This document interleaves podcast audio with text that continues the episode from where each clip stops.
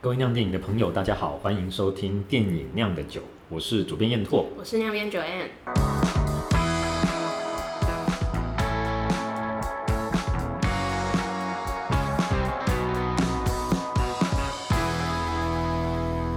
前两个礼拜有在我们的读者读者社团里面请大家问问题，那九燕有统计一下我们有大家有问了什么问题吗？那我就一题一题问。一题一题来。好，第一个是呃，最近那个院线片嗯《数码宝贝》的电影版居然是票房第一名。是关于对于这个现象，燕拓怎么看？是这位读者，感觉一问就问了一个踩到我的痛，不是踩到我的痛脚，就是问了一个呃让我不知如何是好的问题。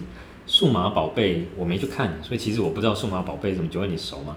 嗯、燕拓你小时候没有看《数码宝贝》吗？我你小时候的数码宝贝，数码宝贝对我来说应该已经是太大了，没有办法看了。我我小时候是有看《数码宝贝》，真的嗯就是那种晚餐时间要配饭看的卡通，那数码宝贝在演，它跟神奇宝贝是类似的东它西，完完全不一样。完全不一样。对，可是都是那种小小怪物啊，然嗯后跟、跟着一个主人，然后会他们冒一起冒险，然后嗯嗯嗯他们自己怪物本身会有一些进化的过程什么。可是其实那个剧情我我其实没有很记得很清楚了是，对，但是它跟神奇宝贝是不不不一样的东是在西，嗯哪一部分嘛？深度不一样，情感不一样，还是他想讲的东西不一样？想讲的东西不不太一样，可能设定有些地方是类似的啊，但是哦像比如说世界观跟想要讲的东西都不太一样。我觉得数码宝贝跟比起神奇宝贝好像又多了一点科科幻吗？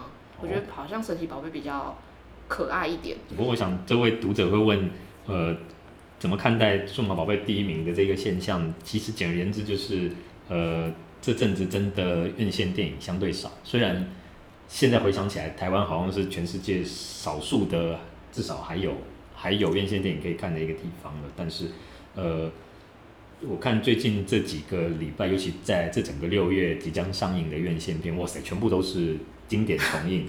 那呃，前几个礼拜好像也这整个台北的票房什么也也也都萎缩到可能只有以前的百分之五、百分之十的这一种非常非常低的数字。那但是在这个情况之下，诶，像数码宝贝这样的，我不知道该不该说有粉丝效应，但至少诶，它一定就会让。呃，小时候有看，像你们小时候有看过的这些观 众，可能就会为了这样子觉得，诶，不管怎样，我还是要找时间去看一下。所以这种有忠实有忠实观众的电影，应该它就会在这时候相对的比较被突出出来。嗯这是第一个。那第二个，我我我，因为我们办公室同事也有人讲，也有人完全呼应刚刚九恩说的，数码宝贝完跟跟神奇宝贝根本就不是同一个档次东西很生气的样子，很生气的样子。那他不是应该也要出一个那个抓宝的游戏？ 然后哦，我想起来了，我小时候好像有买那个诶欸数码宝贝的游戏机，有玩游就戏是机，在手上一一小台的那种哎对，怪兽口的。啊算了，我真的有点忘记那是什么，但我记得我小时候有买一个玩具。是是是，所以主编怎么看这个现象？我想就是粉丝力量 大，然后然后但是台湾至少还还有戏院开着，我们还是比很多世界上其他国家要幸运的。然后嗯。对，来第二个问题是什么？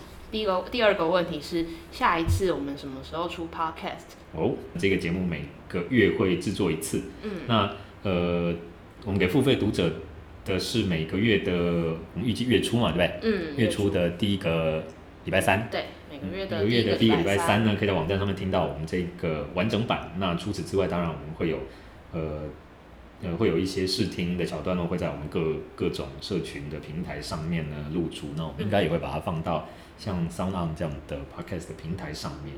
今天的节目就到这里，我是主编燕拓我，是亮边 Joanne。那大家晚安。